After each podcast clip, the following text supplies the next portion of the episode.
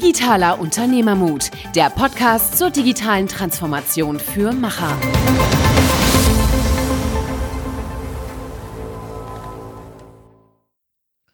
Hallo und herzlich willkommen zu einer neuen Episode Digitale Unternehmermut. Heute sprechen wir mit Josef Brunner. Er ist CEO und Founding Partner von uh, Relier, einer Company, die sich mit IoT-Geschäftsmodellen beschäftigt. Josef hat äh, lange Jahre in der Tech-Industrie, war schon mal sehr erfolgreicher IT-Unternehmer äh, mit einem erfolgreichen Exit, hat lange Jahre bei Cisco gearbeitet und hat sehr viel zu dem Thema Digitalisierung in Europa zu erzählen. Er hat eine klare Vorstellung, was ein Unternehmer tun sollte. Ähm, er denkt, äh, dass Unternehmer eine Nahtoderfahrung benötigen, um wirklich Digitalisierungsmehrwerte wahrzunehmen. Und gutes Unternehmertum, laut Josef, hat einfach damit zu tun, dass ich perfekte Exekution immer und immer wieder in einem Unternehmen auch tatsächlich äh, hinkriege, sodass am Ende des Tages Resultate stehen. Und er hat weitere spannende Insights, war ein sehr interessanter Podcast. Hört rein, viel Spaß. Hallo und willkommen zu einer neuen Folge Digitaler Unternehmermut. Heute haben wir den Josef Brunner hier. Er ist der Founding Investor und CEO von Relier und freut mich sehr, dass es geklappt hat. Hallo Josef. Servus, hallo, ich freue mich auch sehr. Prima. Josef, bevor wir uns mit dir als Person äh, beschäftigen, lass uns mal gerne einsteigen. Ich habe einen interessanten Quote von dir gelesen. Das war interessanterweise schon September 2019.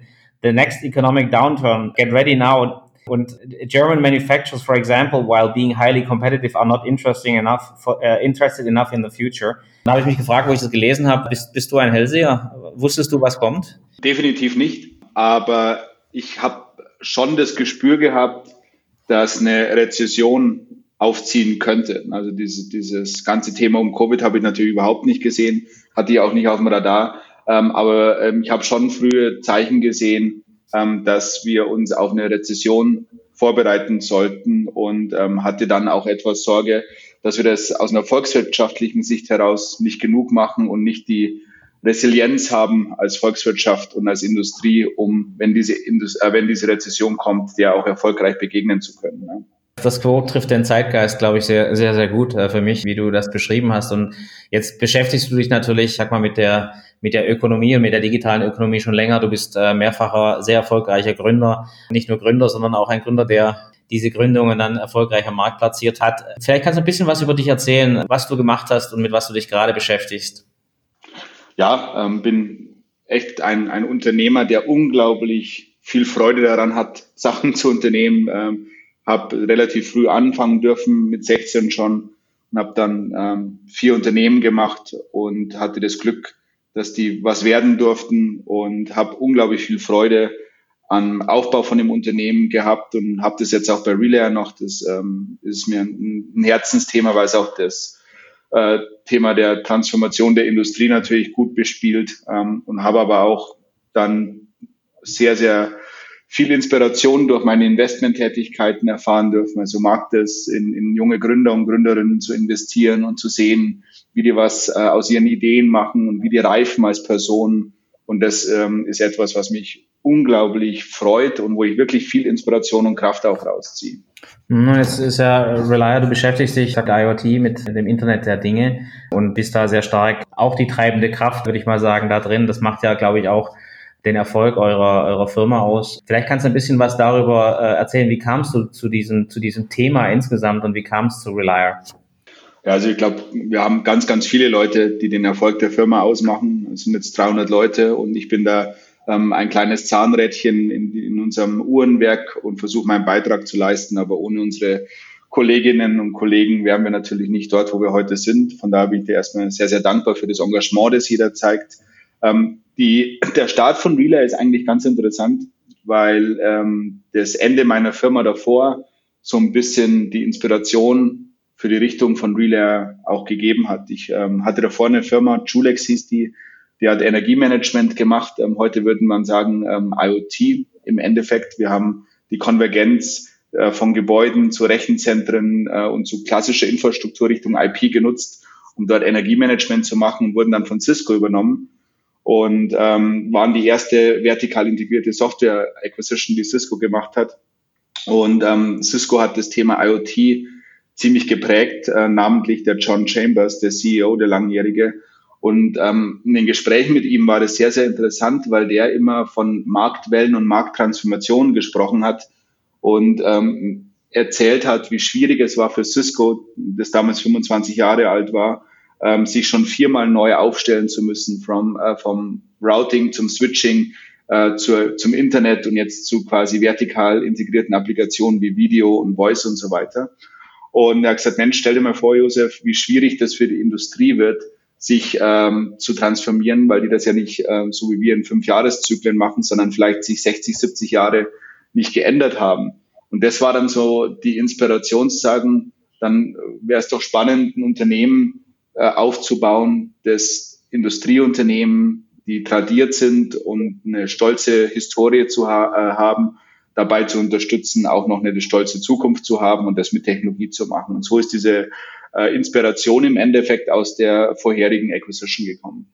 Okay, also äh, da, da klingt für mich auch dieses Thema digitale Unternehmermut dazu, weil äh, wir haben ja auch mit diesen Unternehmerpersönlichkeiten zu tun und ich glaube, eines der Themen ist tatsächlich diese Stabilität, von der äh, unsere Industrie und in Deutschland speziell unsere Industrie gelebt hat, die letzten 100 Jahre mit, mit dem Trend nach oben, äh, die kann natürlich äh, gerade eigentlich der Hinkefuß sein, weil Stabilität heißt auch, dass ich nicht mehr ganz so flexibel in der Hüfte bin, wenn es um Veränderungsprozesse geht. Jetzt seid ihr natürlich das krasse Beispiel von Veränderungsprozessen, weil ihr einfach enorme Mehrwerte anbietet durch digitale Informat Informationstechnologiebegleitung, IoT-Begleitung, äh, Prozesse zu verändern. Was ist denn so deine, deine Erfahrung mit, mit den Unternehmen, die ihr versucht zu transformieren? Ja, das ist natürlich ein Thema, das, das sehr, sehr bewegt, ähm, weil es ja um um den Kern des Unternehmens geht und, und das, was wir machen, ja eine wahrhaftige Transformation des Geschäftsmodells ist. Und ich verstehe da natürlich eine gewisse Zurückhaltung, ähm, ob man diesen Weg mit dieser Geschwindigkeit gehen möchte und ähm, habe absoluten Respekt vor der Lebensleistung von, von unseren Mittelständlern als Beispiel, was diese Familien aufgestellt haben. Ähm, von daher habe ich da erstmal überhaupt gar keinen despektierlichen Gedanken, der mir da in den Kopf kommt, sondern einfach nur Respekt ähm, habe aber natürlich auch Antrieb, äh, um, um klarzumachen, dass es so nicht weitergehen wird und dass sich die Märkte, die diese Unternehmen heute bedienen, ändern und dass diese Änderung dieser Märkte, diese Transformation dieser Märkte irgendeinen Einfluss ähm, auf die Unternehmen, die in diesen Märkten spielen, haben werden. Und ähm, das ist so ein bisschen die Tonalität, die wir da versuchen zu treffen. Respekt vor der Vergangenheit und der Lebensleistung, ähm, aber auch diesen starken Antrieb, diese Ergebnisse, die mit dieser harten Arbeit in den letzten Dekaden entstanden sind, auch für die nächsten Generationen zu überführen, zu retten und zu bewahren und die Geschäftsmodelle so aufzustellen über Technologie, ähm, dass sie auch in der Zukunft weiterhin so erfolgreich sein können, wie sie heute sind. Also das ist so ein bisschen die Gefühlslage, die wir da im Markt sehen, speziell in Deutschland.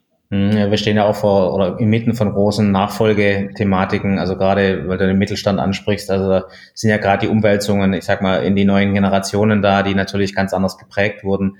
Vielleicht da auch natürlich eine Chance, vielleicht nochmal neues Denken in die Firma zu bringen. Wir haben einen ähnlichen, äh, ich sag mal, Ethik wie du. Also ich habe auch sehr, sehr hohen Respekt vor, vor dieser Lebensleistung. Aber ich sehe halt im, im Change-Prozess oder im Veränderungsprozess ähm, ist es einfach nur menschlich, dass du dich an den Dingen festhältst, die jahrzehntelang funktioniert haben und es super schwer ist, sich darauf einzulassen, ich sag mal, in dieses, in dieses kalte Wasser zu springen, äh, dass äh, das für viele, ich sag mal, diese, diese IoT-Dienstleistung oder as-a-Service-Dienstleistung insgesamt sind. Ähm, wie, wie siehst du denn die Marktdurchdringung von, von as-a-Service in deinem, in deinem Bereich, as-a-Service-Dienstleistung oder as-a-Service, das ist ja fast keine Dienstleistung mehr allein, es ist ja as-a-Service-Lösungen, kann man es ja sagen. Also wir haben, ähm, wir sehen einen unglaublich großen Anstieg äh, von Servicelösungen in der, in der klassischen produzierenden Industrie. Ähm, das hat verschiedene Gründe. Zum einen ähm, hängt es ein bisschen mit den, mit den vertikalen Märkten zusammen, ähm, in denen diese Unternehmen tätig sind. Wenn du dir jetzt als, als sehr prominentes Beispiel anschaust, die Automobilbranche, dann hat die natürlich ein unglaublich großes Problem, vorherzusagen, wie lange sie ein bestimmtes Modell an einem bestimmten Standort noch bauen werden, weil einfach dort große Umwerfungen und Umwälzungen stattfinden. Ähm, und wenn dir diese Vorhersagekraft fehlt, dann tust du dich als OEM natürlich schwer zu sagen, jetzt investiere ich in eine Fabrik, in eine Fertigungsanlage, die sich über die nächsten fünf, sechs, sieben Jahren ähm, amortisieren wird, sondern brauchst auch eine gewisse Flexibilität in deinem Herstellungsprozess. Ähm, das wiederum übersetzt du und sagst zu deinen Zulieferern, ich hätte gerne die Produkte, die ihr habt, weil ich die brauche, um mein Auto zu bauen, ähm, aber ich möchte sie in einem Consumption-Modell äh, für mich nutzen, das mir die Flexibilität gibt, ähm, die ich brauche. Und ähm, da sieht man halt einen sehr, sehr starken, ähm, ja, eine sehr, sehr starke Überführung in diese äh, Service-Modelle. Und das ist etwas, was wir in verschiedenen Industrien wie Automotive sehr, sehr stark sehen. Und ähm, das ist diese, diese fehlende Vorhersagekraft ist ein Treiber. Das zweite Thema ist natürlich die äh, extrem günstige Liquidität, die es auch den Unternehmen dann erlaubt, diese Transformation zu bezahlen. Weil wenn ich äh, früher eine Maschine verkauft habe, habe ich sehr, sehr viel Cash ähm, bekommen für den Verkauf der Maschine und habe mit diesem Cashflow meine Operations und die Entwicklung ähm, meines Unternehmens finanziert.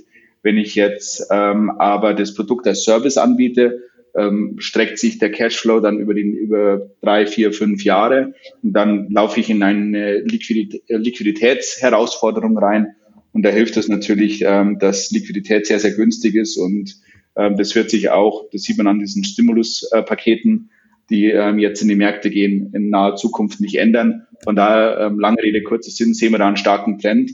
Und zum Zweiten, ähm, erzeugt es natürlich, ähm, das hat man Anfang schon mal kurz skizziert, eine sehr, sehr starke Resilienz. Ne? Also die Subscription-Modelle, auch in der Industrie, haben halt den Vorteil, dass der Cashflow weiter gesichert reinkommt, äh, die Planbarkeit wesentlich höher ist, ähm, während viele der Anlage ähm, also klassischer CAPEX-Umsatz natürlich jetzt auf ein sehr, sehr äh, fast auf Null geht. Ne? Und das sind so unterschiedliche Treiber, warum wir sehen, ähm, dass jetzt da sehr, sehr viel investiert wird und sehr viel passiert und das finde ich grundsätzlich sehr positiv.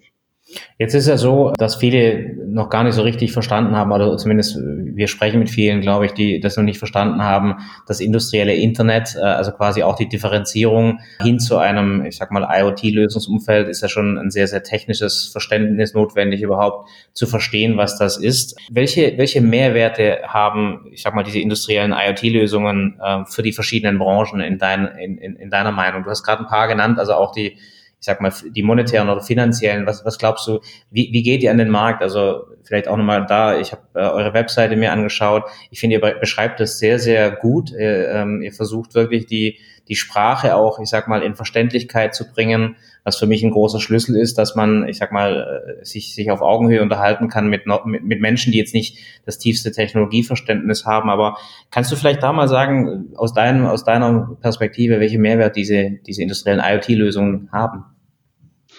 Ja, der ähm, grundsätzliche Mehrwert liegt gar nicht so sehr in der IoT-Lösung oder in der Technizität. Ähm, ich, für mich beginnt die Reise eigentlich beim Markt und zu verstehen, was, was passiert denn mit meinen Kunden, was passiert mit meinen Märkten. Und das ist eine Frage, ähm, die ähm, da ermutig, ermutigere ich ähm, die Mittelständler und unsere Industriekunden da, da mal drüber nachzudenken, was mit diesen Märkten passiert. Und wenn man dort feststellt, ähm, dass es Veränderungen gibt. Na, das kann in der Supply Chain sein, es kann sein, dass sich der Handel verändert, ähm, das kann sein, dass sich die Cash-Flow-Situation ähm, der Kunden unserer Kunden ändert. Ähm, das kann äh, das Thema Forecasting von Produktionsfällen äh, oder Produktionskapazitäten sein. Wenn man, wenn man das versteht, dann kann man in den zweiten Schritt eintauchen und der äh, beschreibt dann wie eine ideale Lösung ein ideales Produkt für diese neuen Marktgegebenheiten denn aussehen kann. Und dann kann man sich im dritten Schritt überlegen, was habe ich denn heute für, für Werte, für Assets in meinem Unternehmen, ähm, um erfolgreich ähm, weiterhin in diesem Markt zu partizipieren. Das kann mein Brand sein, das kann mein Know-how sein, das können meine Mitarbeiter sein. Und dann wird es dort bestimmte ähm, Punkte geben, die ich vielleicht nicht so besetze. Ähm, und die können technologisch sein, äh, beispielsweise Connectivity, Security, ähm, Analytics, ähm, Predictive Maintenance, äh, Pay-per-Use, Abrechnungsmodelle. Und wenn ich dort dann äh, bestimmte offene Flanken habe, dann kann ich mir aussuchen, ob ich dort mit einem Partner zusammengehen möchte, der mir, der mir komplementär Mehrwerte bringt, ähm, die mich dann dazu in die Lage versetzen, solche Lösungen in den Markt reinzubringen und ähm, dann erfolgreich meine Kunden, bestehende Kunden oder neue Kunden bedienen zu können. Das ist so grundsätzlich der, der Vorschlag, den wir für Industriespieler haben, ähm, weil es dann mit dem Business Case beginnt und der Business Case die Lösung definiert. wenn man zu stark aus der IoT-Schiene kommt und zu technisch ist und diese Technizität fast romantisch sieht, dann ähm, macht man Sachen, die technologisch möglich sind, aber nicht unbedingt kaufmännisch sinnvoll und sucht sich dann irgendwann einen Business Case. Und die Wahrscheinlichkeit, dass solche Sachen funktionieren, sind eher gering. Das heißt, ähm, um deine Frage zu beantworten, was ist der Vorteil von so IoT-Lösungen? Ähm, ich glaube, der Vorteil dieser Lösungen ist, dass sie ähm, verschiedene Domain-Expertisen miteinander verheiraten und ähm, Bestandsprodukte, die heute gut funktionieren, über neue Consumption-Modelle in neue oder bestehende Märkte bringt und dann unterm Strich den Endconsumer, den Endkunden erfolgreicher machen, als er heute ist. Das ist, glaube ich, die Kernbeschreibung, ähm, warum IoT-Lösungen so erfolgreich sind. Mhm. Ähm, jetzt sagst du, ähm, ich muss mich damit beschäftigen, was mit, mit die Veränderung der, der Märkte im Prinzip verstehen. Ich muss mir ein Business Case suchen. Wo ist denn ein guter Einstieg äh, in, in, in diese Lösungswelt? Also ähm, wenn ich diese Fragen mir beantwortet habe, ich habe vielleicht ein Business Case, wie, wie, wie schaffe ich einen Einstieg? Also ich könnte mir vorstellen, dass das für viele ein, ein größeres Problem ist, ich sag mal, einen Anpack zu finden. Wo fange ich an? Ja, das, das höre ich auch oft und ähm, das ist eine, eine ganz interessante Aussage und das, das muss ich mir selbst auch eingestehen, dass diese Komplexität habe ich gar nicht so sehr gesehen, weil als ich, ich habe ja ein, ein sehr, sehr ähm, laut pochendes Unternehmerherz und wenn ich etwas sehe, dann, dann entwickle ich dort eine Passion und, und ähm, gehe dieser Sache nach, habe aber natürlich nie einen Rucksack, ähm, den ich mit mir mitschleppen muss und das meine ich überhaupt nicht negativ, sondern als Unternehmer, wenn man ein, eine Opportunität erkennt, kann man natürlich ähm, total frei auf diese Opportunität zugehen und versuchen, daraus was zu machen. Wenn ich jetzt ein Bestandsunternehmen bin, habe ich 10, 20.000, 5.000 Mitarbeiter, für die ich ähm, Sorge tragen muss, für die ich eine Verantwortung habe. Deswegen ist die Entscheidung nachvollziehbarerweise nicht so einfach. Nichtsdestotrotz muss man aufpassen, dass man sich nicht aus einer Opportunität raus verkompliziert. Ähm, die, die Simplicity in diesen Lösungen ist eigentlich das, was sie so attraktiv macht. Drum ist der Weg, den, der Startpunkt dieses Wegs eigentlich ganz einfach. Es beginnt damit zu verstehen, was ist das Problem. Das kann man sehr, sehr einfach beschreiben. Ähm, habe ich eine potenzielle Lösung für dieses Problem? Ähm, kann ich dieses Problem ökonomisch sinnvoll lösen? und ähm, wie relevant ist dieses Problem für meinen Kunden. Und wenn man diese vier Fragen beantwortet hat, dann wird es sehr, sehr einfach ähm, zu verstehen, wie ich denn jetzt starte. Na, ich brauche die Kundengespräche, ich muss, muss verstehen, ob der Kunde das wirklich als so relevant ähm, erachtet, wie ich mir das ausgemalt habe. Und dann kann ich diese Lösungen meistens relativ schnell ähm, auch in die Märkte reinbringen ähm, und, und ich ermuntigere unsere Kunden dann immer so ein bisschen Startup-Philosophie mitzunehmen und äh, einfach diese Agilität und diese Geschwindigkeit und diese, diese, Simpli äh, diese Simplifizierung des Problems als Positives zu sehen, weil viele Bestandsunternehmen mit ihren Prozessen und dem Know-how und der Erfahrung, die sie haben, dazu neigen, Sachen wirklich zu verkomplizieren und sich dann aus wirklich tollen Ideen auch gleich wieder rauszureden. Mhm. Ja, das ist äh, sicherlich, sicherlich die, die, die, die Schwierigkeit, ich sag mal auch, äh, komplexe Dinge einfach darzustellen. Ähm, natürlich musst du trotzdem mit der Komplexität umgehen, aber erfolgreiche, ich sag mal, Plattformgeschäftsmodelle haben, glaube ich, alle eins gemeinsam, dass man diese Komplexität nach hinten schieben kann äh, und mit der Komplexität umgeht, aber nach vorne das Interface zum Kunden oder die Schnittstelle zum Kunden versuchen, so einfach wie möglich zu gestalten. Und ich glaube, das ist wahrscheinlich auch die Balance, die ihr trefft, weil du musst ja mit der, mit der Technologie umgehen, du musst dich mit der Komplexität äh, von Schnittstellen und von, von Lösungen beschäftigen, ohne dass du dem Kunden diese Komplexität überstülpst, gehe ich mal von aus.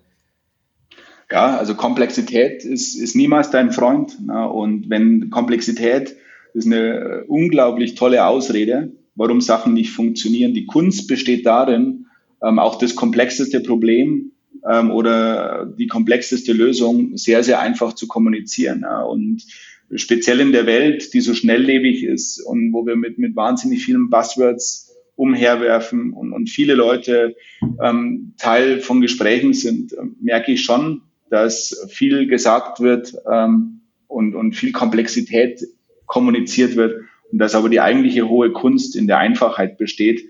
Und ähm, das ist eine, eine Erkenntnis, die wir jetzt aus diesen paar Jahren, in denen wir Relay machen dürfen, gewonnen haben. Und das ist etwas, was ich grundsätzlich jedem Unternehmer ans Herz legen kann, aber natürlich auch in den Gesprächen mit unseren Kunden immer wieder vorne ranschiebt.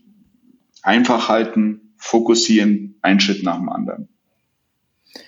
Was, was wären denn äh, Hürden? Also ist das vielleicht eine der Hürden, äh, ich sag mal, in den Eintritt, dass Komplexität zu früh, zu schnell äh, kommt? Oder was, was für andere Hürden siehst du? Ich, ich habe mal für mich versucht zu sagen, für eine sinnvolle Transformation, man, man, kann, man kann sich ja auch transformieren des Transformierens wegen. Aber wenn ich jetzt Mittelständler bin, bleiben wir mal bei dem Beispiel, ich habe ein sehr, sehr erfolgreiches Geschäftsmodell. Die meisten, mit denen wir arbeiten dürfen, denen geht's auch, ich sag mal, kommerziell sehr, sehr gut, was ja eine gute Grundlage ist für eine Transformation, wenn dir äh, das Geld fehlt und dann brauchst du dich auch nicht mehr transformieren. Aber was, was rätst du denen? Also äh, wo, wo nimmst du Hürden weg?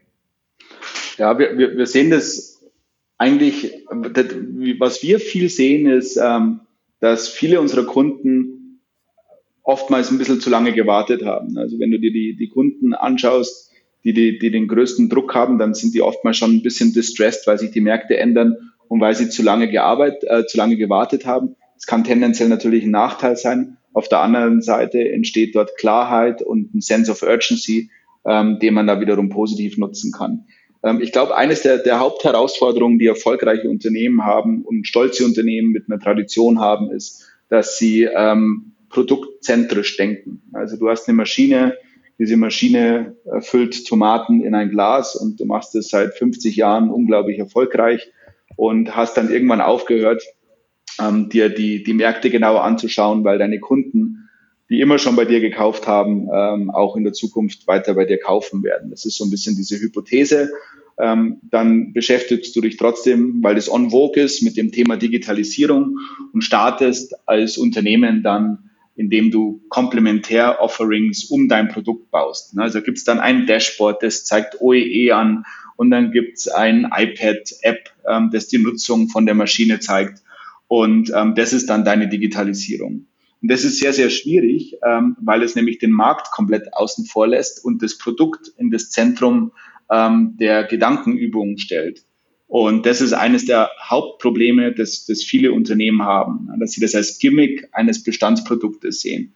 Und das ist schwierig. Ähm, das heißt, unser Rat oder mein Rat ist der, vergiss alles, was du hast, leg diesen Rucksack ab, leg diesen sehr, sehr positiven Ballast ab und schau dir doch einfach mal an, was in diesen Märkten los ist. Muss ja nicht mal dein Markt sein, sondern äh, entwickle dieses, dieses Unternehmergespür und schau dir an, was draußen los ist. Und dann erst im zweiten oder dritten Schritt schau in dein Unternehmen, was hast du an Schätzen, was hast du an Assets, das du auf diese Reise mitnehmen kannst. Also um deine Frage dazu beantworten, das Hauptproblem ist, die Unternehmen starten dort, ähm, wo sie heute sind, nehmen ihren Service und ihr Produkt und wollen das über das Digitale anreichern. Das ist oftmals nicht zielführend. Das heißt, ähm, das ist wahrscheinlich dann wieder der Spruch, dass die, die Disruptoren, die in den Markt gehen, eben halt diesen Rucksack nicht haben. Also weder den erfolgreichen Rucksack, aber auch natürlich auch nicht die Legacy und die dann schneller agieren können. Ist das, ist das ein Problem, dass du einfach sagst, äh, die, die eigentlich nichts zu verlieren haben, aber die, die Denke, die du vorhin beschrieben hast, umsetzen können, müssten ja einen enormen Geschwindigkeitsvorteil haben, äh, ich sag mal, diese Märkte tatsächlich zu disruptieren?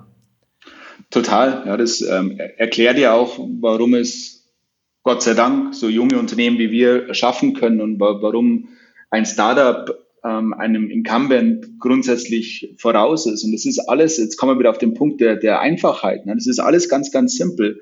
Das hat nur mit einer Sache zu tun und das ist Execution. Alles andere ist, ist völlig irrelevant. Ich kann mich natürlich auch fünf, sechs Monate in einen Raum einschließen und mit, mit 100 Leuten reden und, und jedes Detail versuchen herauszufinden.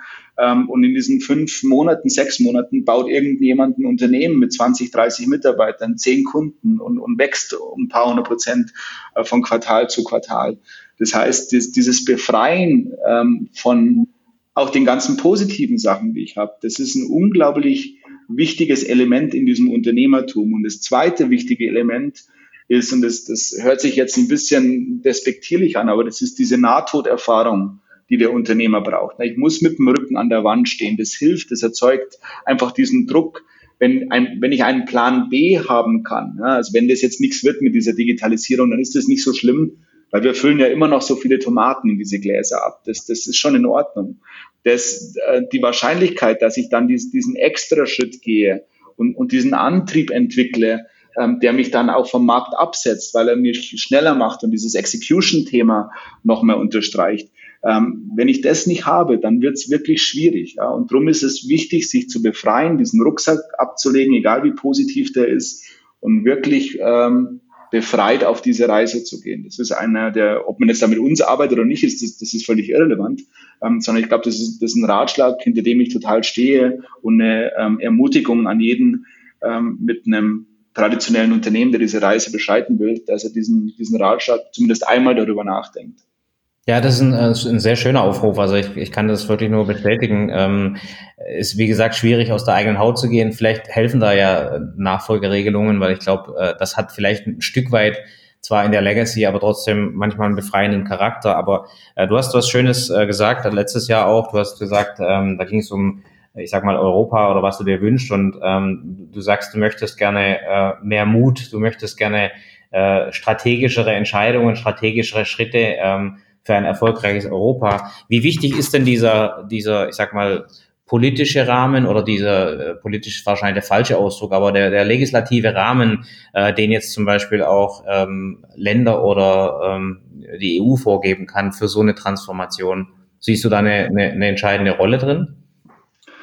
Das ist eine unglaublich schwierige Frage und die höre ich sehr, sehr oft. Und äh, obwohl ich sie so oft höre, habe ich keine vernünftige Antwort darauf. Weil mein Ansatz immer der ist, dass die Rahmen, Rahmenbedingungen in der Welt, in der wir heute leben, eigentlich gar nicht mehr so wichtig sind, äh, speziell am Anfang der Reise, ähm, weil es ja nur darum geht, wie setze ich die Idee um, die ich habe, die mich umtreibt, wie adressiere ich dieses Problem, das ich habe.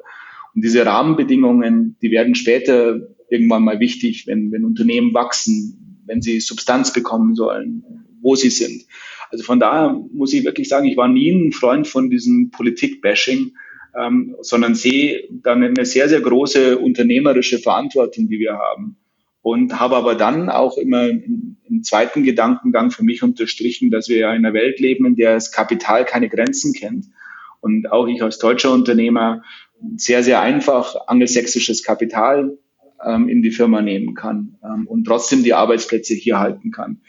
Das heißt, ähm, für mich auch da wiederum, der Fokus liegt beim Aufbau des Unternehmens ähm, und da sehe ich unsere Verantwortung. Ich sehe auch eine große Verantwortung bei uns Unternehmern, die das Glück hatten, erfolgreich zu sein, weiterhin bei uns zu investieren, in unsere Standorte zu investieren, ähm, auch in die Bildung zu investieren. Ich engagiere mich jetzt auch mehr im universitären Umfeld, was für mich total toll und inspirierend ist ähm, weil ich dort sehr, sehr früh den ein oder anderen Impuls hoffentlich geben kann für, für junge Unternehmerinnen oder Unternehmer, speziell für jemanden, der nicht studiert hat wie mich, ist das eine, eine ganz tolle Erfahrung. Von daher sehe ich das mit diesen Rahmenbedingungen gar nicht so kritisch wie alle anderen, muss ich sagen. Was mich mehr umtreibt, ist ähm, der, der Mut ja, und dieses, was du auch in dieser Quote gerade zitiert hast, dieses Gen, das wir haben, dass wir als, als Deutsche alles immer negativ sehen, überall das Haar in der Suppe sehen. Ich, ich nenne uns immer, als Deutscher darf ich das, ähm, international die, die Chief Bedenkenträger der Welt. Aber wir, wenn ich irgendwo wissen will, was, warum irgendwas nicht funktionieren kann, empfiehlt es sich immer mit einem Deutschen zu reden. Wenn ich wissen will, ähm, wie eine noch so äh, kleine Idee sehr, sehr groß werden kann, dann empfiehlt es sich mit einem Amerikaner zu reden. Und ich glaube, dass ein Shift unseres Mindsets und ein bisschen mehr Mut uns wesentlich mehr helfen würde als äh, neue politische Rahmenbedingungen. Ähm, definitiv, aber ich glaube, die Politik kann natürlich auch sehr destruktiv darauf einarbeiten, wenn, wenn die Rahmen, wenn die politischen äh, Personen im Prinzip gar nicht verstehen, um was es wirklich geht. Also ich glaube, da ist natürlich auch die Frage, äh, wie viel unternehmerische Freiheit äh, gebe ich. Ähm, aber ich bin da auch eher so, ich, ich bin da positiv, ich bin sehr dankbar, dass wir in dieser, in diesem Umfeld leben dürfen. Äh, da läuft viel falsch, aber da läuft auch viel richtig äh, im Vergleich zu anderen und das merkt man, wenn man im Ausland gelebt hat. Ähm, ich habe noch eine ganz spontane Frage, weil jetzt äh, ist ja gerade eine aktuelle Diskussion im Rahmen dieser Corona-Geschichte, dass ähm, ich sag mal Fördergelder, Investitionsgelder, also speziell Strukturinvestitionsgelder ja quasi ähm, aufgelegt werden. Äh, jetzt äh, ist ja der Ruf laut, dass man Investitionsgelder zum Beispiel mit dem Umweltschutz koppeln sollte. Ähm, kam mir gerade nur so die Idee, äh, sollte man nicht dann auch versuchen, diesen Strukturwandel, ich sag mal, damit zu verknüpfen, zu sagen, wir stecken jetzt wirklich staatliche Gelder nicht in äh, ich sag mal, alte Technologien, sondern in neue? Ist das irgendwas, was, äh, wo du sagen würdest, das, macht Sinn? Äh, würde, würde ich unterstreichen. Ich glaube, dass die, dass mittlerweile weltweit Klarheit darin besteht, dass die globale Wirtschaft sich transformiert, weg von einer fossilen Industrie zu einer Industrie, ähm, die sich, ähm, was die Energiequellen betrifft, neu aufstellen muss. Und das wird unglaublich große Ripple-Effekte haben. Wenn du dir äh, Gaspipelines, Ölpipelines, Raffinerieinvestments anschaust, die über 20, 30 Jahre ausgelegt werden, und wir bauen ja gerade auch neue Pipelines, ähm, dann werden die Investments sehr, sehr wahrscheinlich nicht aufgehen und nicht positiv werden. Gleichzeitig fehlt uns aber das Geld ähm, in, in neue Technologien und ich möchte ähm, auf gar keinen Fall Greenwashing betreiben, sondern ich, ich möchte das aus einer reinen unternehmerischen Sicht sehen. Wenn wir Klarheit haben, dass sich die Transformation nicht aufhalten lässt, dass es sich beschleunigen wird, ähm, unabhängig davon, ob man das mag oder ob man das nicht mag, ähm, ist es eine unglaublich spannende Opportunity, auf die man aufsitzen kann. Und das erinnert mich so ein bisschen an die, wir hatten ja vorhin schon mal kurz über Julex gesprochen, das Unternehmen, das ich vor Relay hatte. Und das ist ähm, auch in der Krise entstanden, ähm, in der Finanzkrise damals. Und in dieser Finanzkrise gab es eine ähnliche Diskussion äh, im Kontext der Energiewende, die schon wieder jeder vergessen hat. Und auch da haben wir sehr, sehr zögerlich in Infrastruktur investiert ähm, und haben eigentlich diese großen Opportunities, die mit der Energiewende einhergehen können, nicht ausgenutzt. Und ähm, es wäre schön, wenn wir ein bisschen daraus lernen könnten und es vielleicht diesmal anders machen könnten und die Wirtschaft neu aufstellen ähm, und dann wirklich sehr, sehr stark aus dieser Krise raus beschleunigen können. Das äh, klingt sehr, sehr gut. Also ich fände, äh, das wäre ein wichtiger Appell. Da kann sicherlich auch die Politik oder ich sag mal, die, die äh, verschiedenen Vereinigungen helfen, das zu tun. Ich hoffe nur, dass man da einen gemeinsamen Nenner findet, wenn man, äh, wenn man, wenn man das formuliert, weil einfach sehr, sehr viele Interessen natürlich verbunden sind, weil ich meine, alte Industrien wollen alte Industriearbeitsplätze sichern und äh, das ist wahrscheinlich dann vielleicht manchmal ein Interessenkonflikt. Aber ich finde es einen sehr spannenden Gedanke, weil so viel Geld oder Investitionen stehen dir im Normalfall nicht zur Verfügung, äh, um eben halt einen Wandel zu betreiben. Ähm, vielleicht äh, kann man kann man da mal im Nachgang äh, was äh, was politisches äh, anregen, aber vielleicht noch mal zurück auf ähm, die Themen, die wir haben. Ich habe vorhin eure Webseite erwähnt und ähm, ich finde die wie gesagt sehr gut gestaltet, weil sie äh, zumindest mich anspricht. Äh, ich verstehe das, was ihr habt, aber es ist natürlich so eine Art Buzzword-Bingo ähm, jetzt nicht nur auf der Webseite, sondern überall. Wie kriege ich denn wie kriege ich denn hier, ich sag mal, die richtigen Terminologien oder die einfachen Terminologien von den von dem, von dem Buzzword-Bingo äh, separiert. Hast du da einen Vorschlag für, für Unternehmer, wie man sich, ich sag mal, dieser Thematik nähern kann, ohne eben in diesem, in diesem Bingo-Spiel äh, mitzumachen? Ja, äh, möchte mich vorab entschuldigen, dass wir ähm, auch in diesem Buzzword-Bingo äh, teilnehmen. Das ist nämlich eigentlich gar nicht unsere Intention, sondern unsere Intention ist, ähm, uns sehr, sehr stark auf das Ergebnis zu konzentrieren, dass man über die Transformation generieren kann oder das man erreichen kann. Das heißt, mein, mein Ratschlag wäre, ähm, um diese, um deine Frage zu beantworten, überhaupt nicht über die Technizität, ähm, über die Fachbegriffe zu sprechen, weil das sind alles im Best Case sind das Werkzeuge. Das sind Tools, die ich habe, um etwas zu bauen. Das ist wie das Gemüse des Kochs und die Sojasauce des Kochs. Mit dem kann er was schaffen. Und so ähnlich ist es mit der Technologie ähm, oder mit anderen ähm, Werkzeugen, die mit Buzzwords versehen sind. Meine große Hoffnung ist, dass wenn man sich auf das, was man erreichen möchte, ähm, das, den Preis pro Part bei einer bestimmten Maschine für den Kunden attraktiver zu gestalten, bei dem Endkunden einen höheren Cashflow zu generieren, ähm, Lieferketten zu optimieren, egal, egal was es ist. Wenn man sich auf dieses Thema konzentriert und also in Use Cases spricht, was wir versuchen auf der Webseite auch zu machen, dann ähm, hat man, glaube ich, den Vorteil, dass die Leute, dass den Leuten klarer wird, ähm, warum man etwas macht, was der Outcome ähm, dieser Übung sein kann, das Ergebnis, was ich damit erreiche.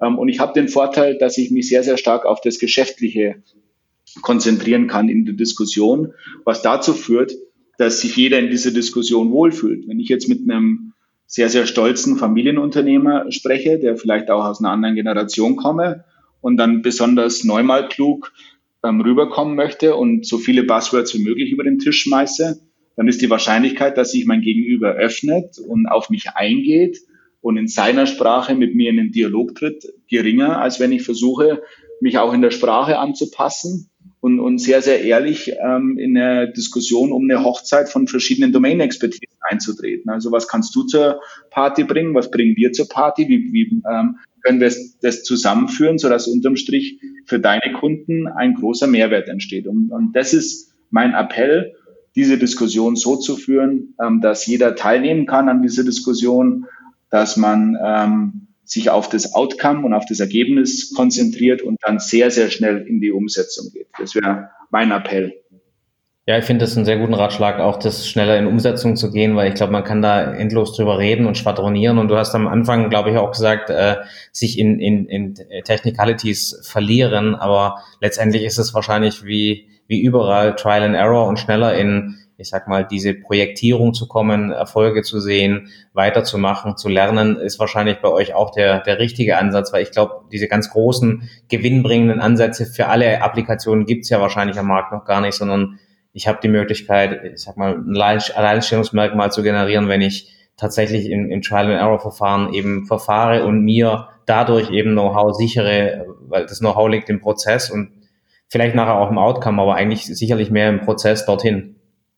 Ja, Michael, also da, da bin ich komplett bei dir. Wir gehen sehr, sehr ehrlich mit der Tatsache um, dass wir sehr, sehr wenig bis überhaupt nichts über den Markt, die Prozesse und die Bedingungen in den Märkten, in denen unsere Kunden unterwegs sind, kennen. Also wir, wir gehen da sehr, sehr offen in solche Gespräche rein und, und brauchen den Input, die Domain-Expertise unserer Kunden. Und ohne die sind wir nichts, weil wir einfach nicht verstehen, wie diese Märkte ticken. Was wir aber ähm, mitbringen, ist die, die Möglichkeit, transformativ zu denken und zu verstehen, wie Technologie als Nukleus oder auch als Satellitenthema einen beschleunigten Impuls geben kann, dass das Unternehmen noch erfolgreicher macht oder das Unternehmen rettet oder wie auch immer. Und wenn man diese Diskussion führt auf Augenhöhe, äh, mit Respekt ähm, und Stolz, dann glaube ich, ist es wesentlich zielführender, als wenn sich zwei äh, nutze ich maskulin, wenn sich zwei Gockel gegenüber sitzen und ähm, die Brust rausrenken und jeder dem anderen nur beweisen will, wie toll er denn ist. Das, glaube ich, ist nicht zielführend und darum tut uns da alle ein wenig mehr Bescheidenheit und Bodenständigkeit gut. Und wir versuchen da mit einem guten Beispiel voranzugehen und erhoffen uns daraus eine Öffnung in den Gesprächssituationen, die uns dann alle gemeinschaftlich erfolgreich machen. Ja, Finde ich, finde ich super. Ähm, jetzt ist es so, äh, wir haben über mehrere Transformationsthemen gesprochen. Ähm, die Geschäftsmodelle, mit denen ihr euch beschäftigt, sind oftmals datengetrieben oder Daten als Grundlage. Jetzt ist es so, ähm, ich will gar nicht so sehr auf das Datenthema an sich raus, sondern wenn ich mit diesen datengetriebenen Geschäftsmodellen zu tun habe, brauche ich Mitarbeiter, brauche ich Personen, die sich mit diesen neu geschaffenen Strukturen, mit diesem Know-how, mit diesem ich sag mal, Datenschatz auskennen. Wie siehst du das bei den Unternehmen, äh, bevor wir auf euch kommen? Ähm, ich sehe das sehr kritisch, dass Unternehmen da äh, zum Teil noch gar nicht verstanden haben, welche Jobs sie generieren müssen. Also sprich, welche Leute brauche ich, damit solche Geschäftsmodelle überhaupt erfolgreich, bei mir im Unternehmen umgesetzt werden können. Ähm, wie, wie macht ihr das? Also äh, übernehmt ihr das für den Kunden? Helft ihr dem Kunden, dass der Kunde perspektivisch diese Arten von Talenten auch bei sich aufbaut, damit diese Geschäftsmodelle weitergeführt werden können? Es ist eine sehr, sehr wichtige Frage, ne, weil ich natürlich total verstehe, dass Kunden eine große Angst haben, dass wenn Themen erfolgreich werden, dass eines, eine Abhängigkeit zu uns entsteht. Ne? Ähm, das, das verstehe ich absolut und diesen Gedanken respektiere ich auch. Ähm, auf der anderen Seite ist es sehr, sehr, ist es nicht ganz so einfach, ähm, einfach zu sagen, oh, ich hire jetzt 50 Data Scientists und stecke die bei mir in die IT-Abteilung oder in die Innovationsabteilung und dann machen die das alles selbst ähm, oder ähm, ich kann das sukzessive später übernehmen. Die, die Kernherausforderung, und jetzt kommen wir wieder auf das Umsetzungsthema und die, wie wichtig Execution ist, besteht darin, innovative Ideen in einer Organisationsstruktur reifen zu lassen und schnell zu validieren. Das ist oftmals in gefestigten Unternehmensstrukturen nicht mehr ganz so einfach. Ähm, und das hat nichts damit zu tun, ob Leute Turnschuhe tragen oder nicht. Ne? Das ist eine wirkliche Organisationsstrukturfrage. Die ähm, zweite Frage, die sich dann stellt, ist, ähm, wie erfolgreich bekomme ich die äh, in ein Go-to-Market übersetzt und wie schnell übersetze ich eine Innovation in ein Produkt, in einen Verkaufsprozess. Ähm, das erfordert ein Uhrwerk, das, das ähm, über verschiedene Silos sehr, sehr gut und sehr, sehr schnell funktioniert. Auch das hat nichts damit zu tun, welche Talente ich habe. Das heißt, du kannst diese Talentfrage nicht unabhängig von einer Organisationsstrukturfrage beantworten. Ähm, jetzt ist unser Ansatz, und vielleicht sind wir dort geblendet, ähm, ist der zu sagen, bevor du die Organisation fixst und dann die richtigen Mitarbeiter findest, solltest du wirklich überlegen, ob du mit jemandem wie uns zusammenarbeitest und in ein ähm, logischerweise dann auch Abhäng äh, Abhängigkeitsverhältnis eintrittst, weil das zu fixen wird ein bisschen länger dauern, ähm, als ähm, der Markt Geduld hat. Von daher ist es unser Ratschlag, mit, mit einem Partner zu starten, aber gleichzeitig diese Diskussion sehr, sehr offen und sehr, sehr ehrlich zu führen. Den führst du zum einen über das Thema IP-Ownership. Ja, wenn Unternehmen Domain-Expertise einbringen, ähm, hat es ein gewisses Schutzrecht und ähm, das kann man vertraglich schon mal gut formulieren. Dann hat, geben wir dort äh, den Kunden eine gewisse Sicherheit und adressieren das Abhängigkeitsthema. Ähm, und ich hoffe, dass wir das immer sehr, sehr fair machen. Ähm, eine zweite Option ist, ein, ähm, gute, funktionierende Geschäftsmodelle in Joint Venture zu überführen. Auch den Weg sind wir gegangen. Der adressiert es auch. Dieses Joint Venture beherbergt dann ähm, auch Mitarbeiter. dadurch wird das adressiert. Und das, das dritte Thema ist dann diesen Wandel und das, was man sieht und ähm, die Lernerfahrung, die man macht, sukzessive auch in die eigene Organisation zu überführen, nach anderen Kompetenzen, Komplementärkompetenzen bei den Mitarbeitern zu schauen. Und das wird unweigerlich dazu führen, dass man auch ähm, andere Mitarbeiter findet und für die dann auch attraktiv ist. Und, und das ist so die Reise, wie wir sie vorschlagen und ähm, wie sie auch gut funktionieren kann. Weil, wie gesagt, einfach nur neue Mitarbeiter reinzusetzen, ohne dass sich der Rest des Organismus ändert, wird nicht zielführend sein. Ja, aber ich finde es fair, dass du das so, so sagst. Also ich habe selten Leute getroffen, die das fairerweise so sagen.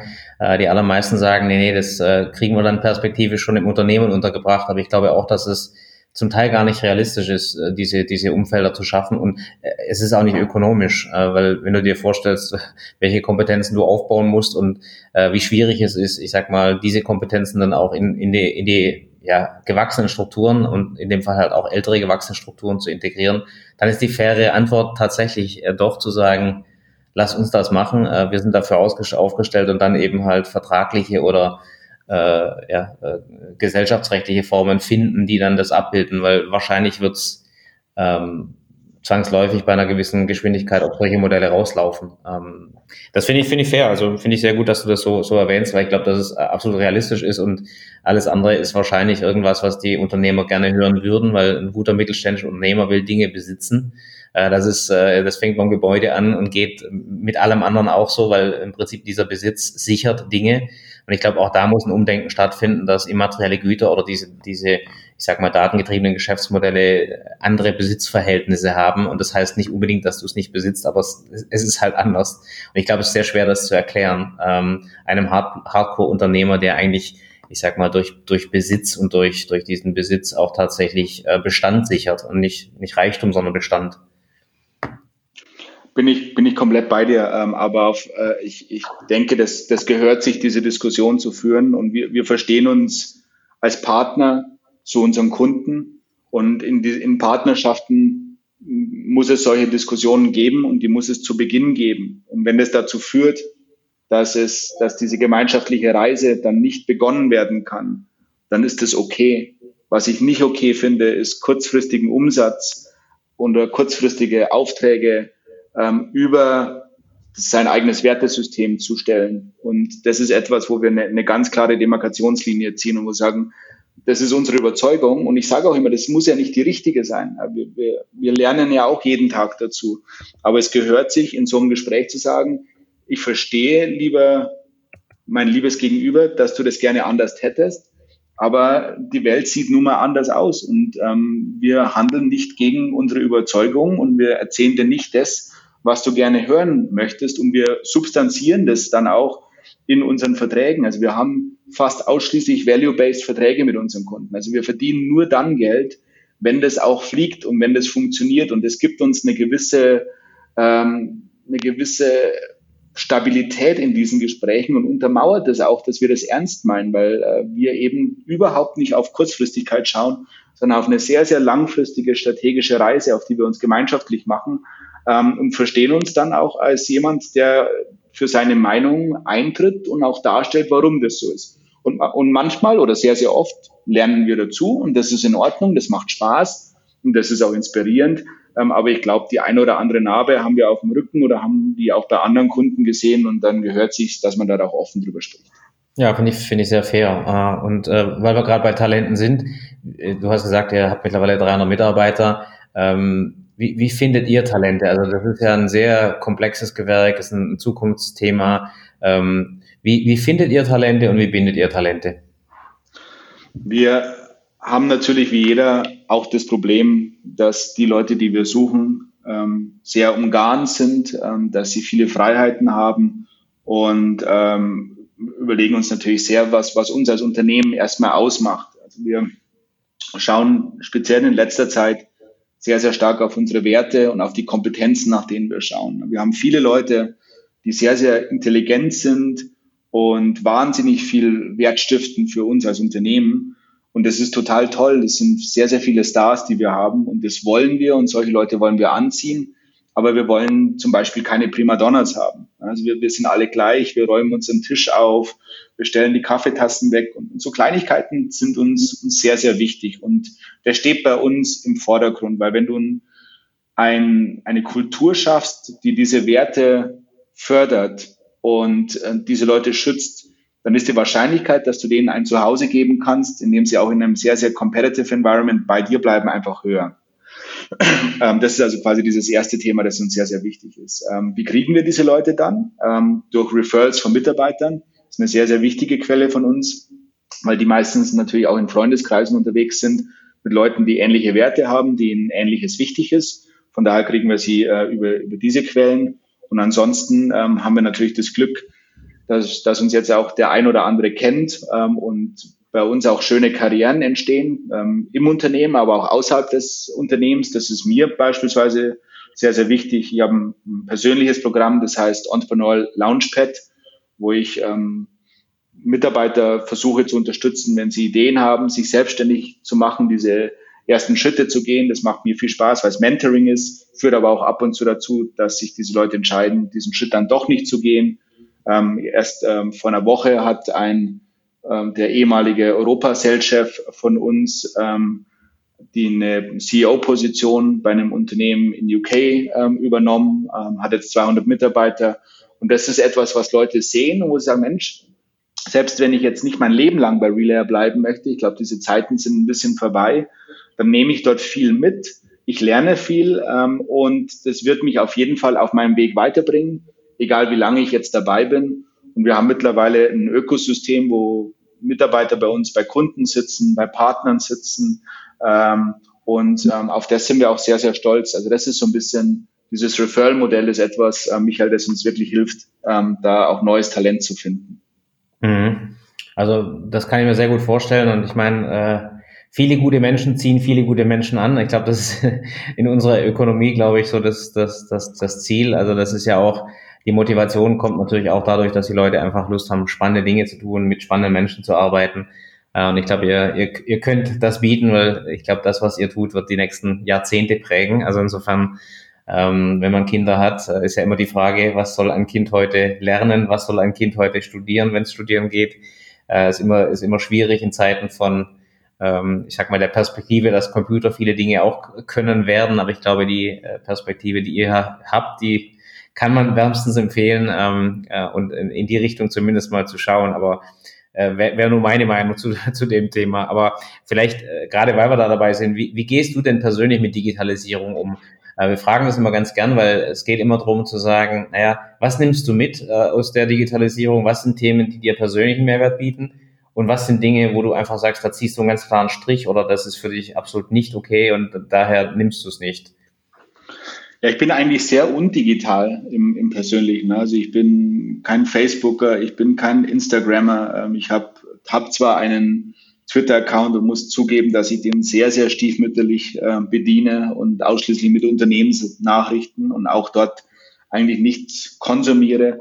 Bin also sehr, sehr undigital.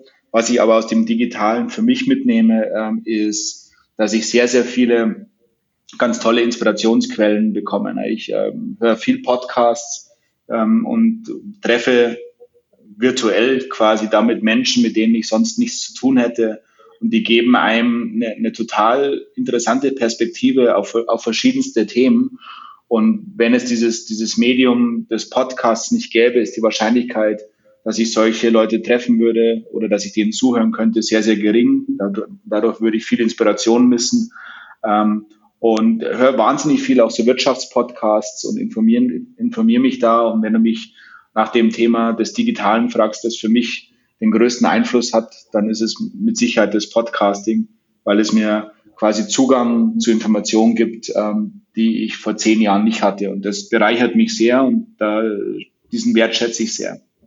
Ja, prima, das ist äh, super. Ähm, kommt uns zugute. Ich hoffe, du hörst ab und zu mal dann auch rein. Ähm, aber äh, äh gibt es auch, gibt's auch Fälle, wo du gescheitert bist? Also gibt es auch Dinge, wo du sagst, äh, lehnst du komplett ab oder ging mal komplett in die Hose, was Digitalisierung oder persönliche Digitalisierungsmaßnahmen betrifft?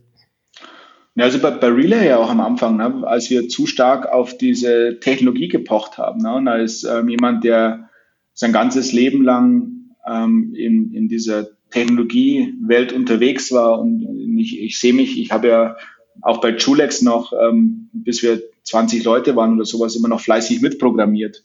Bei Relay jetzt nicht mehr. Ähm, aber bin schon sehr, sehr nah an der Technik und, und finde das total inspirierend und schön.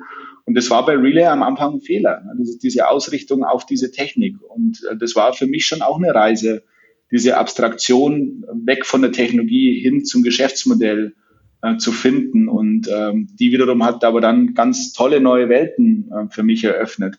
Also von daher würde ich schon sagen, das, das war ein gewisses Scheitern, ja? dieses, dieser technologische oder Technology-Only-Ansatz oder Technology-First-Ansatz. Und das ist eine, eine Lernerfahrung, die mich wahnsinnig prägt ähm, und die auch mein unternehmerisches Leben, meine Investmententscheidungen unglaublich stark beeinflusst haben.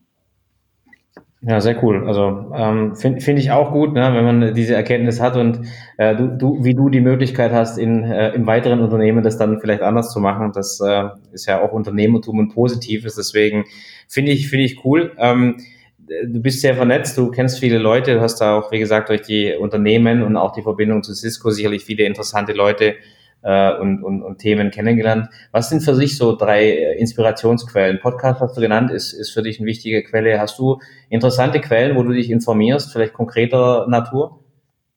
Also die, die Podcasts haben wir angesprochen, ist ein ganz wichtiges Thema. Ähm, das zweite Thema, das mir sehr, sehr wichtig ist, sind, sind Bücher. Ich lese wahnsinnig viele Fachbücher, ähm, habe ähm, bei Relay als diese Erkenntnis ähm, in mir immer klarer wurde, dass ich aufhören muss, Technologie zu denken, habe ich, ähm, ich weiß nicht, weiß nicht, ob es 100 ist übertrieben. Ich habe sehr, sehr viele Bücher in den letzten Jahren, sagen wir jetzt 30 vielleicht, 30, 40 Bücher zur Finanzwirtschaft gelesen. Ich wollte wirklich verstehen, wie funktionieren Märkte, wie funktioniert das Bankensystem. Habe sehr, sehr viel über die Historie des Bankensystems, über Trading, über ähm, einfach die Wirtschaft allgemein gelesen. Und das war ähm, unglaublich wichtig für mich, bei der Schärfung oder der Ausrichtung der Value Proposition von Relay. Einfach zu verstehen im Detail, wie funktionieren denn Märkte und, und warum passieren bestimmte Sachen. Äh, um auch so ein bisschen ein Grundgespür für, für ähm, seismische Veränderungen in Märkten zu bekommen. Das war etwas, was ich beim John Chambers, den wir am Anfang schon mal angesprochen hatten, immer so interessant fand, wenn jemand das spüren kann, dass Märkte sich ändern. Ja, weil dann, dann kannst du, wenn diese Änderung stattfindet, dann laufen natürlich erstmal alle panisch weg und das sind in diesen Märkten, da kannst du unglaublich viel erreichen. Und das wollte ich immer für mich auch in einem, in einem viel, viel kleineren Maße äh, erreichen. Und dann brauchst du halt eine, einen gewissen Grundschatz an Wissen und den habe ich mir über Bücher angeeignet. Das ist ja das Zweite. Und dann die dritte Quelle ähm, sind Gespräche. Also ich habe, das vermisse ich jetzt in dieser Zeit natürlich wahnsinnig. Ich, ich liebe es, mit, mit ähm, Kunden zu sprechen. Ich liebe es, mit Unternehmern zu sprechen, mit Leuten, die irgendwas im Leben erreicht haben oder eine Idee haben oder für etwas einstehen und, und mag diesen Dialog sehr und, und versucht dann, meine erste Zielsetzung ist immer, dass diese Leute was von mir mitnehmen, dass ich also auch was geben kann. Und durch dieses Geben nehme ich aber meistens auch was mit, weil sich diese Menschen dann öffnen und in einem vertrauensvollen Dialog dann ich eine Erkenntnis bekomme, ähm, die mich wieder, ähm, wenn ich dann am nächsten Tag aufwache, ein bisschen schlauer macht und dann hoffentlich ähm, auch ein bisschen besser als Unternehmer macht. Und das ist wahrscheinlich die, die Inspirationsquelle, die mir jetzt am meisten fehlt. Und das, das muss ich sagen, die vermisse ich sehr. Es ist ja auch immer eine, eine, Zeitfrage. Du wirst ja auch nicht, nicht unbeschäftigt sein. Also ich glaube, es schwierig ist, Inspiration mit, äh, mit Execution in, in Einklang zu bringen. Äh, oder hast du da, hast du da ein Geheimrezept?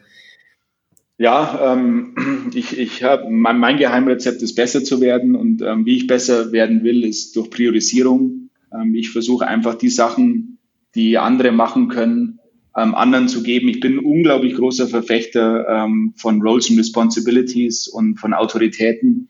Versuche also wirklich, dass, dass Mitarbeiter oder Geschäftspartner oder im Boards, in denen ich sitze, dass ähm, ich mich dann einbringe, wenn ich wirklich einen Mehrwert bringen kann und wenn die Wahrscheinlichkeit, dass jemand anders diesen Mehrwert nicht so bringen kann wie ich, dass, dass ich mir dieses Thema dann nehme und Sachen, die, die andere besser machen können, ne, davon gibt es ganz, ganz viele, die sollen auch andere Menschen machen. Also dieses Thema der Priorisierung ist äh, mir ein, ein sehr, sehr wichtiges und ich versuche grundsätzlich ein, ein ausgeglichenes Leben zu führen und ähm, ein bisschen Sport zu machen, und mir die Zeit zu nehmen für diese Sachen, die mir wichtig sind. Und das ist auch ein, ein Rat, den ich, den ich meinen ähm, Investments gebe und den CEOs meine Investments gebe, dass sie sich die Zeit nehmen müssen, strategisch zu denken. Ja, viele Unternehmer, und das, das merke ich auch in den Kundengesprächen, die sind so dermaßen gefangen in diesem operativen Hamsterrad und sagen, ich kann jetzt darüber nicht nachdenken, weil jetzt brennt hier das Feuer und da brennt da das Feuer. Und das verstehe ich natürlich, weil ich das ja auch sehe. Aber ich zwinge mein Management-Team und mich, um jetzt da mal ein Beispiel zu nennen, konkretes, alle sechs Wochen in ein Offsite, das jetzt leider remote stattfinden muss, aber ansonsten ist weltweit das Management-Team zusammengekommen, alle sechs Wochen in die bayerischen Alpen, wovon nur ein Tag ähm, operativ sein darf und operative Themen besprochen werden. Und der Rest ähm, geht nur um Organisation, Kultur, Leute, Strategie, wie werden wir besser? Welche Werte sind uns wichtig? Was übersehen wir? Und da gibt es eine unglaublich große Disziplin, operative Themen komplett auszusparen. Wir nehmen das sehr, sehr ernst. Wir gehen in anderes, in ein anderes Hotel. Wir haben eigene Jacken, die wir anziehen und versuchen wirklich auch mit jeder Pore unseres Körpers dafür zu sorgen, dass wir nicht wieder in dieses Hamsterrad verfallen. Und es hört sich sehr, sehr einfach an und ist aber eine Übung, mit dem die meisten Leute sehr, sehr schwer umzugehen wissen. Und das ist etwas, wo ich mich selbst versuche zu disziplinieren. disziplinieren. Ja, äh, sehr interessant. Also ich meine, ähm, das Hamsterrad kennt jeder von uns und Tagesgeschäft ist äh, meines Erachtens der größte Killer von Innovation.